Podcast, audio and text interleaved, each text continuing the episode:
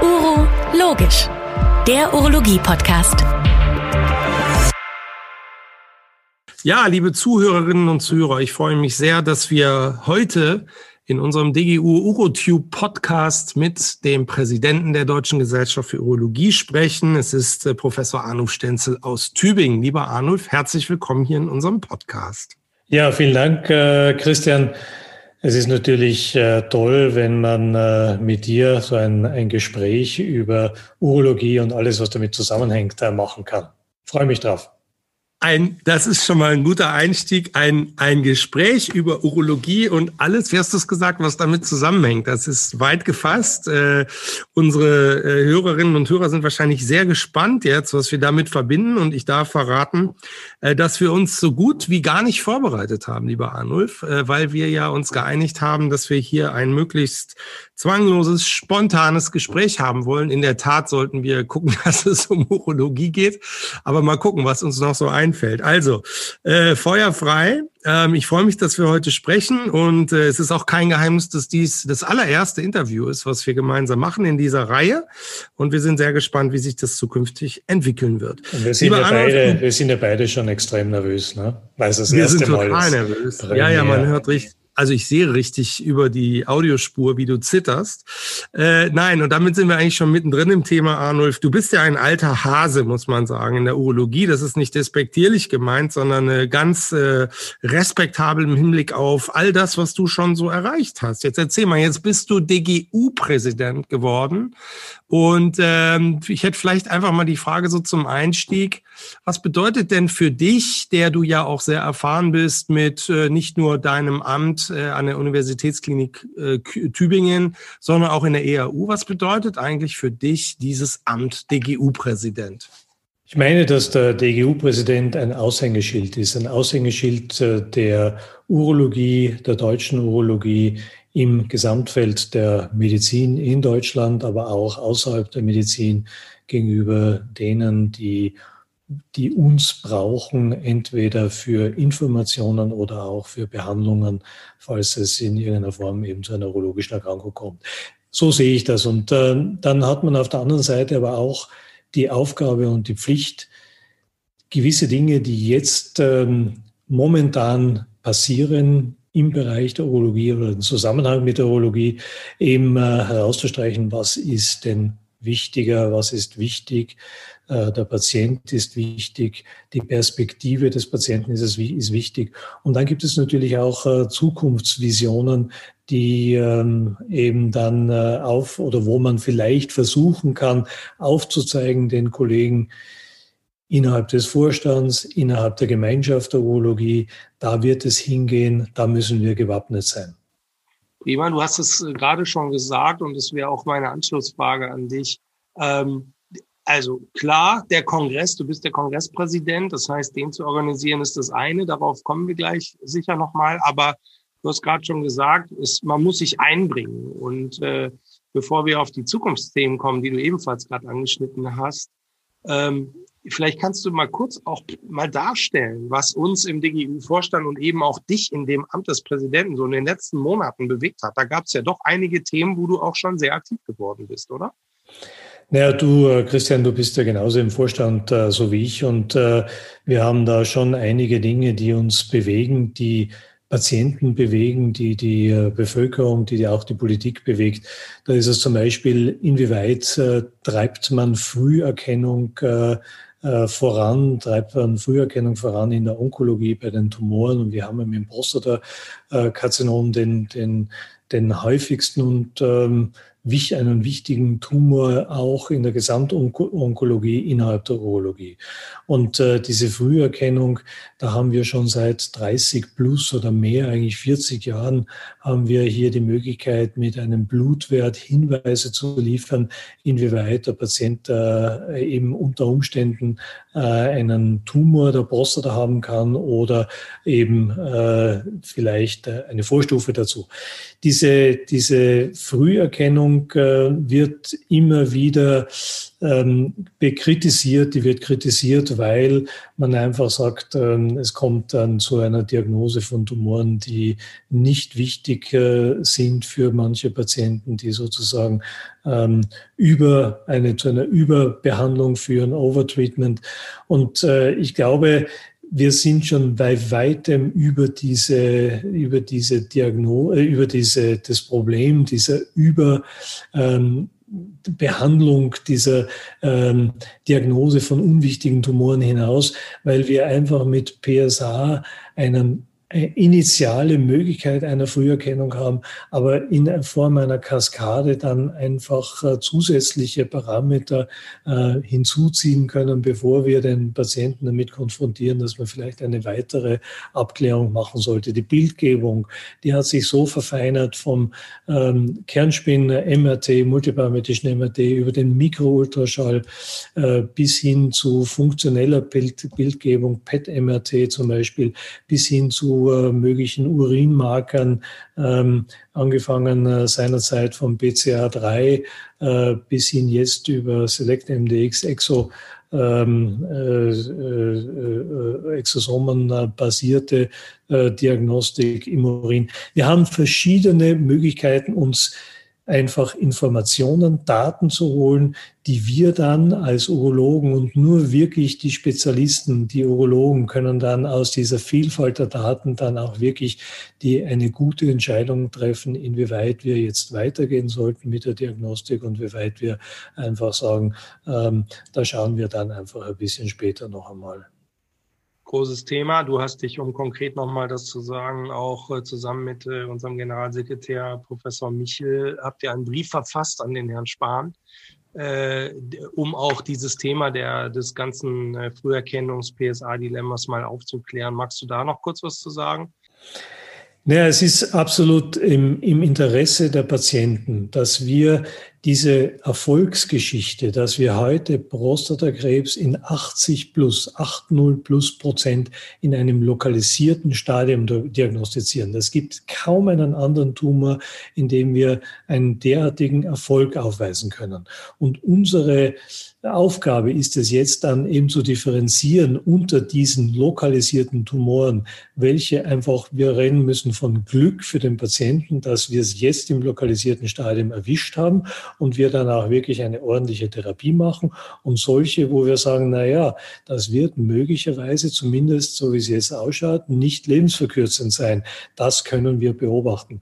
Und diesen Erfolg sollten wir uns nicht nehmen lassen und wir sollten nicht hergehen und sollten dann wichtige Blutwerte wie das PSA zum Beispiel dann einfach jetzt wieder aus unserem Armamentarium herausnehmen und sagen, naja, wir haben vielleicht so und so viel Prozent Überdiagnose oder Übertherapiegefahr und dafür haben wir plötzlich 20, 30, 40 Prozent äh, mehr metastasierte Tumoren bei der Erstdiagnose. Und diese Daten gibt es. So hat, diesen Versuch hat man in den USA schon mal gemacht und man hat sich ziemlich die Finger verbrannt, weil plötzlich mehr äh, äh Patienten mit Metastasen diagnostiziert worden sind.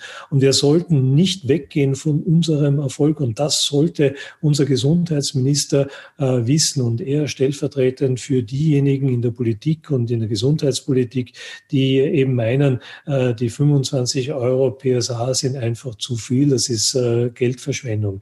Das ist nicht Geldverschwendung, sondern das ist einfach eine Sicherheit für den Patienten. Das ist ein etwas, wo wir einfach sagen können, hier können wir steuern. Wir müssen nur dann dann auch gut steuern. Und wir müssen auch so steuern, dass wir aus BSA keine Geldmaschinerie machen. Ich, ich äh, sage das jetzt bewusst hart, ja, dass es keine Geldmaschinerie sein sollte, sondern einfach der Einstieg zu einer vernünftigen und für den Patienten weit, äh, weitreichend bewahrenden äh, Möglichkeit einer äh, Diagnostik. Ja, wir wollten ja jetzt ähm, vor allen Dingen mal in die Zukunft schauen und ich, ich denke zu dem Thema noch, dass es vielleicht ja auch das große Missverständnis ist, immer zu denken, dass wenn äh, der PSA-Wert ähm, äh, Kassenleistung wird, also du hast es angeschnitten, das Thema auch äh, Selbstbezahlen eines Wertes, Igelleistung etc., ähm, das, so war ja die Strategie auch der DGU, dass, dass man sagt, der PSA-Wert ist äh, von der Evidenz her inzwischen so gut, damit er sich eignet, oder dass er sich eignet für eine individualisierte PSA-basierte Früherkennung.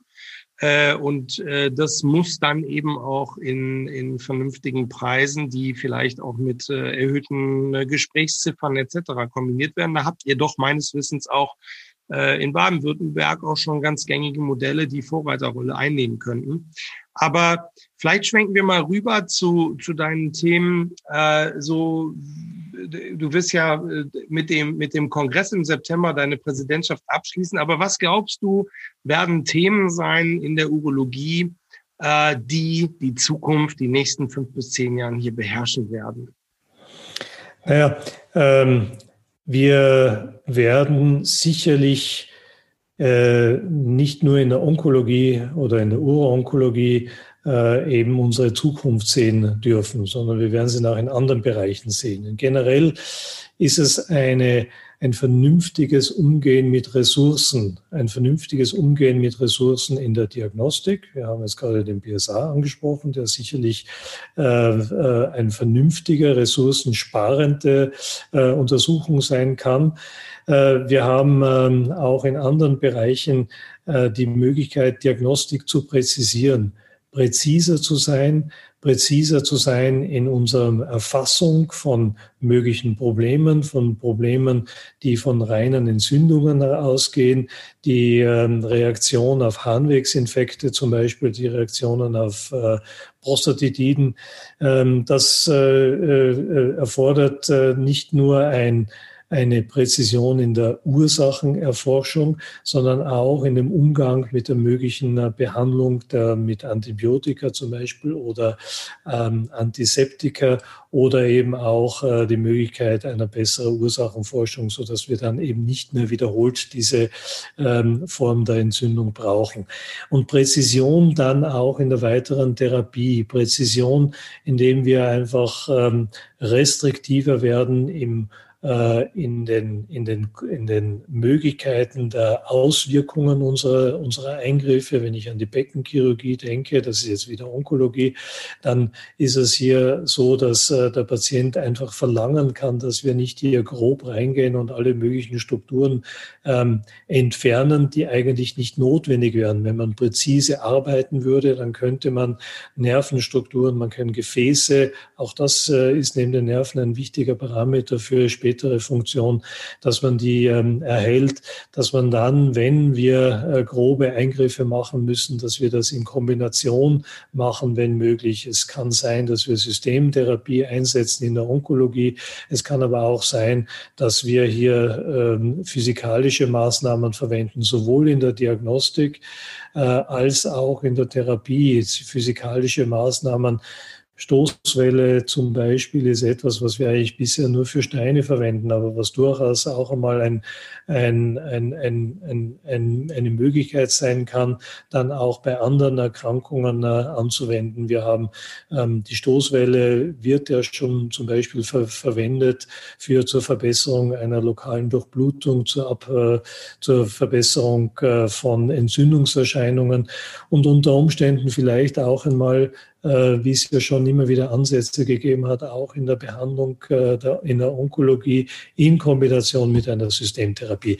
Das ja, sind Zukunftsvisionen. Ja, das sind äh, tolle Visionen. Ich wollte dich da mal einmal kritisch mal zu befragen. Wir werden ja in diesem Podcast, in dieser Reihe auch äh, Spezialthemen mal unter die Lupe nehmen, gerade auch aus dem onkologischen Bereich. Dort passiert sehr viel. Aber jetzt mal einmal kritisch gefragt, dieses, dieses Zauberwort personalisierte Medizin. Also ich weiß noch, wie ich meine Doktorarbeit gemacht habe in den 90er Jahren über ein Tumorsuppressor-Gen P53 und irgendwie dachte, das ist es jetzt. Wenn wir das geknackt haben, dann ist der Krebs besiegt. Und äh, irgendwie kann ich nicht erkennen, äh, dass, dass wirklich solche Ansätze äh, wirklich auch durchgreifend funktionieren in der Urologie. Wie, wie stehst du dazu? Müssen wir weiterhin, dürfen wir optimistisch sein, dass die Onkologie sich schon mehr in diese individualisierte Richtung bewegt, wir damit aber auch sehr viel unterschiedliche äh, nicht nur Pathways, sondern auch äh, Algorithmen letztendlich für die Patienten entwickeln müssen? Oder ist das alles übertrieben und nach wie vor kriegen doch alle dasselbe? Herr Christian, da, da frage ich dich gleich einmal zurück, was ist für dich personalisierte Urologie? Ja, also in Bezug auf Onkologie würde ich eigentlich verstehen und hoffe auch immer drauf, dass wir äh, zum Beispiel bei Tumorerkrankungen die Heterogenität der Tumoren, ich meine, wir kennen doch alle die Verläufe, dass ein Blasenkarzinom oder ein Prostakarzinom mal so und mal so verläuft und wir verstehen nicht, warum es so unterschiedlich ist und vermuten immer, dass irgendwelche genetischen äh, Spezialitäten oder Spezifikationen ablaufen, die wir noch nicht verstehen und die wir gerne, wenn wir es wüssten, blockieren würden, auch individueller. Das ist für mich so ein bisschen der personalisierte Ansatz in der Onkologie. Ich kann nur noch nicht so erkennen, dass es wirklich durchschlägt. Aber meinst du, dass dann personalisierte ähm, Medizin alles das ist, was nicht in den Leitlinien steht? Ja, das ist noch ein gutes Thema, ähm, dass nämlich die Leitlinien letztendlich natürlich auch immer eigentlich fast ein bisschen das Dilemma haben, dass sie große äh, einheitliche Entwicklungen, sprich Phase 3 Studien immer sehen müssen, dass aber der Ansatz der personalisierten Therapie, wenn wir es in eine Phase 3 Studienkultur pressen wollen, äh, natürlich kaum noch abbildbar wird, weil die Subgruppen auch immer größer werden. Ja, das mag bei so äh, starken Entitäten mit hohen Fallzahlen noch funktionieren. Aber ich glaube, das ist ein Thema, was uns beschäftigen wird und wo wir vielleicht auch diese gewohnten Wege auch mal irgendwann modifizieren müssen. Es fragt sich ja auch, ob man diese personalisierte Medizin ja auch dann übertragen kann in Interventionen in die Chirurgie. Ja, guter Punkt. Und was meinst du?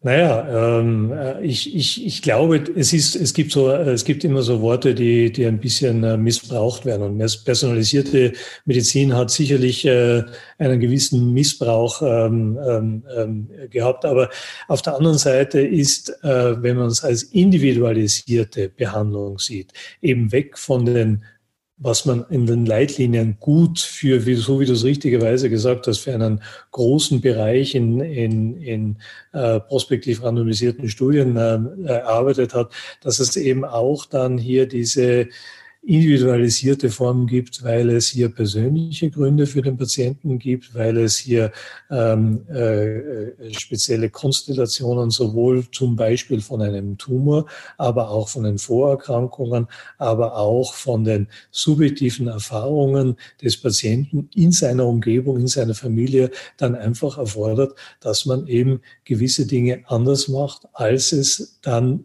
selbst in Lehrbüchern steht. So, und mein lieber Arnold 4 wird mir gerade während unseres Interviews hier klar, dass wir aufpassen müssen mit diesem Ansatz, weil was wir, glaube ich, nicht wollen oder wo wir auch als Fachgesellschaft eigentlich uns immer dran gehalten haben, ist die evidenzbasierte Medizin. Und ich glaube, personalisierte Medizin sollte nicht verstanden werden als eine eminenzbasierte Medizin durch die Hintertür, wo jeder machen kann, was er will. Absolut. Das ist ja das, äh, wo man dann einfach sagt, äh, es gibt gewisse Konstellationen und man muss jede Individualisierung dann, wenn es eben weggeht von der Evidenz oder zumindest der fassbaren Evidenz, dann auch wirklich gut, gut begründen. Und es kann nicht sein, dass es dann aus einer urolog urologischen, leitliniengetriebenen Therapie eine Paraurologie wird. Genau. Adolf, was siehst du noch für Themen in der Zukunft? Ist es das der große Bereich oder fällt dir noch was anderes ein, was du, wo du auch, auch den nachfolgenden Generationen sagst, da müsst ihr darauf achten, da müsst ihr euch stark machen, da müsst ihr mitgehen? Na, auf der einen Seite, glaube ich, ähm, haben wir der, beim Prostatakarzinom einen hohen, wie wir schon erwähnt haben, einen hohen Grad an Früherkennung schon erreicht. Und wir haben jetzt mittlerweile das größere Problem zu differenzieren zwischen dem, der von einer Behandlung profitiert und der, der nicht davon profitiert. Wir haben aber andere Erkrankungen. Äh, beim Urothelkarzinom ein wichtiger Tumor, der so ein bisschen im Schattendasein hat. Da haben wir diese Früherkennung äh, zumindest bei den muskelinvasiven oder fortgeschrittenen Tumoren äh, nicht so. Wir haben äh, die Möglichkeit natürlich äh, Vorsorge zu treffen, was äh, bei keinem äh, Tumor äh, besser ginge als beim Urotelkarzinom, weil wir ja mit Nikotinabus berufsbedingten Tumoren, chemieinduzierten Tumoren, wenn man so sagen will, ja schon die Möglichkeiten haben einer Vorsorge. 2040 hat sich die äh, EAU, die nicht die EAU, die EU, die Europäische Union in Brüssel zum Ziel gesetzt, äh, Nikotin sozusagen zu, aus dem aus dem, ähm, ja, eben zu verbannen. Ne? Ähm, das ist das eine. Äh, auf der anderen Seite, glaube ich, äh, müssen wir hergehen und müssen uns überlegen, äh, inwieweit wir hier Multimodalität weiter ausbauen können das haben wir schon erwähnt, Multimodalität und auf der anderen Seite eine Chirurgie muss getrieben sein von Präzision und Präzision bis hinein in den äh, fast zellulären Bereich. Wir arbeiten daran und andere, viele andere arbeiten auch daran. Wir wollen während des Eingriffs, während einer Operation, während eines minimalinvasiven Eingriffes, wir wollen mehr wissen als nur die Farbe des Gewebestücks, äh, die Konsistenz des Gewebestücks, sondern wir wollen bis hinunter zur zellulären äh, Beschaffenheit. Da brauchen wir diese, da brauchen wir eine, eine, eine Präzision, die es uns erst dann wirklich ermöglichen wird, hier effektiv Tumoren zu behandeln, effektiv aber auch möglichst viel an nicht tumorbetroffenen Strukturen zu erhalten.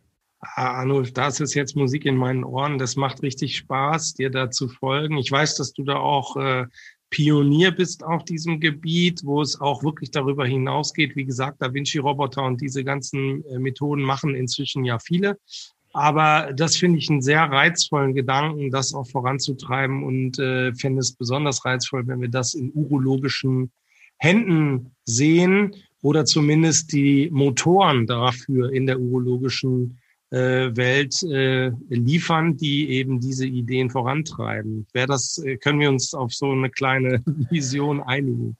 Naja, also wenn die Vision klein ist, dann werden wir es in der Urologie schaffen. Bei großen Visionen, und da halte ich Präzision ist eine große Vision, da glaube ich, da müssen wir in Teamarbeit arbeiten. Wir müssen in Teamarbeit arbeiten, nicht nur mit den anderen Disziplinen, sondern mit den Technikern, mit den Ingenieuren, mit den Leuten, die also wirklich abgefahren sind in ihrem technischen Bereich.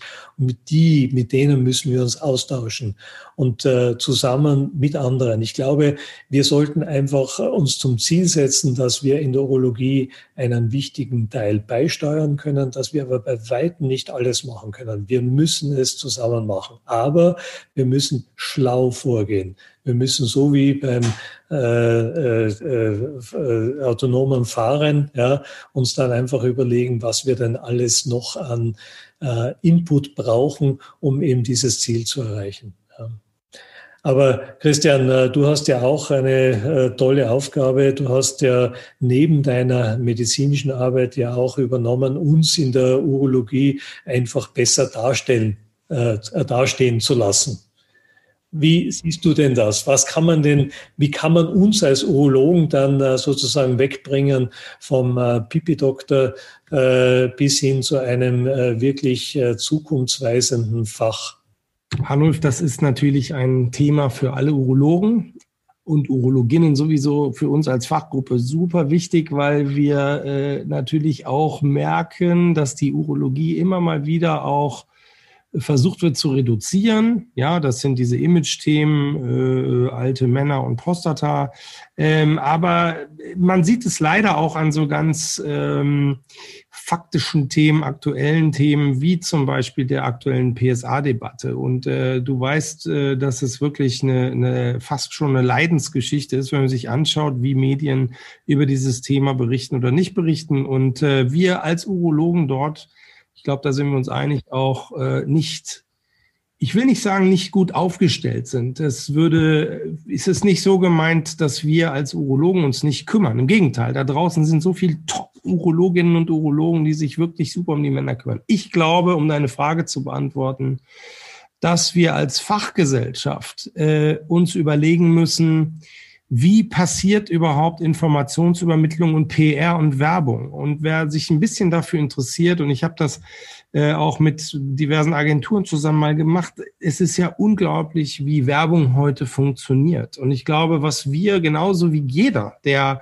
eine Botschaft loswerden will, ganz egal, ob es die Botschaft über den neuen Turnschuh ist oder eben urologische Botschaften, dann haben wir das Problem, dass wir nicht mehr gut gehört werden. Und wir, glaube ich, in unserer Fachgesellschaft, die wir einen hohen Anspruch an Seriosität, Evidenz und solche Dinge haben, müssen, glaube ich, auch überlegen, und das haben wir auch erfolgreich geprobt bisher schon, ähm, ob wir nicht einfach auch mal die, diese Wege ein bisschen auflockern und auch mal ungewöhnliche Dinge geben, un ungewöhnliche äh, Wege gehen.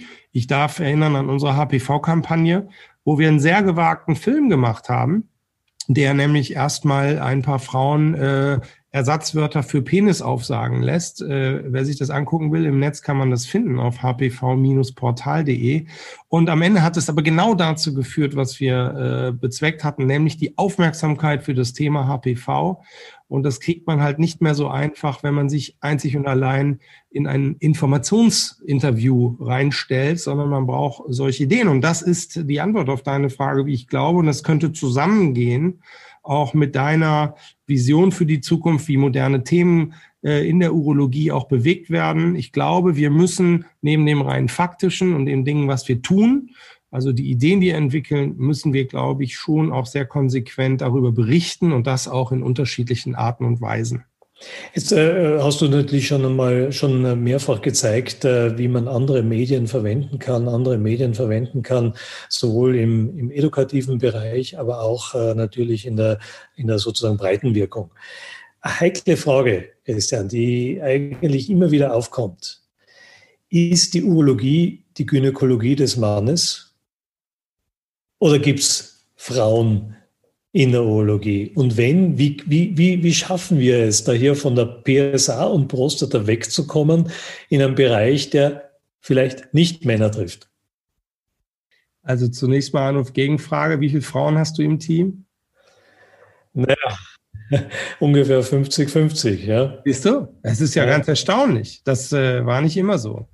Und Na gut, es gibt aber, es gab auch früher Gynäkologen, ne? Männer ja, richtig. in der Mehrzahl. Ja, ja, klar, wir sind uns einig, wo diese Entwicklung herkommt, nämlich im Hörsaal sitzen mittlerweile 80 Prozent äh, Frauen. Das ist zu begrüßen, ist wunderbar. Die Medizin wird weiblich, die Urologie auch. Ich persönlich glaube, dass wir uns hier überhaupt keine Sorgen machen müssen. Wir alle wissen, dass die Frau in der, aus, in, in, in der Patientenperspektive jetzt sowieso gut vertreten ist bei uns äh, und das auch zukünftig sein wird, weil auch Frauen haben Harntrakt.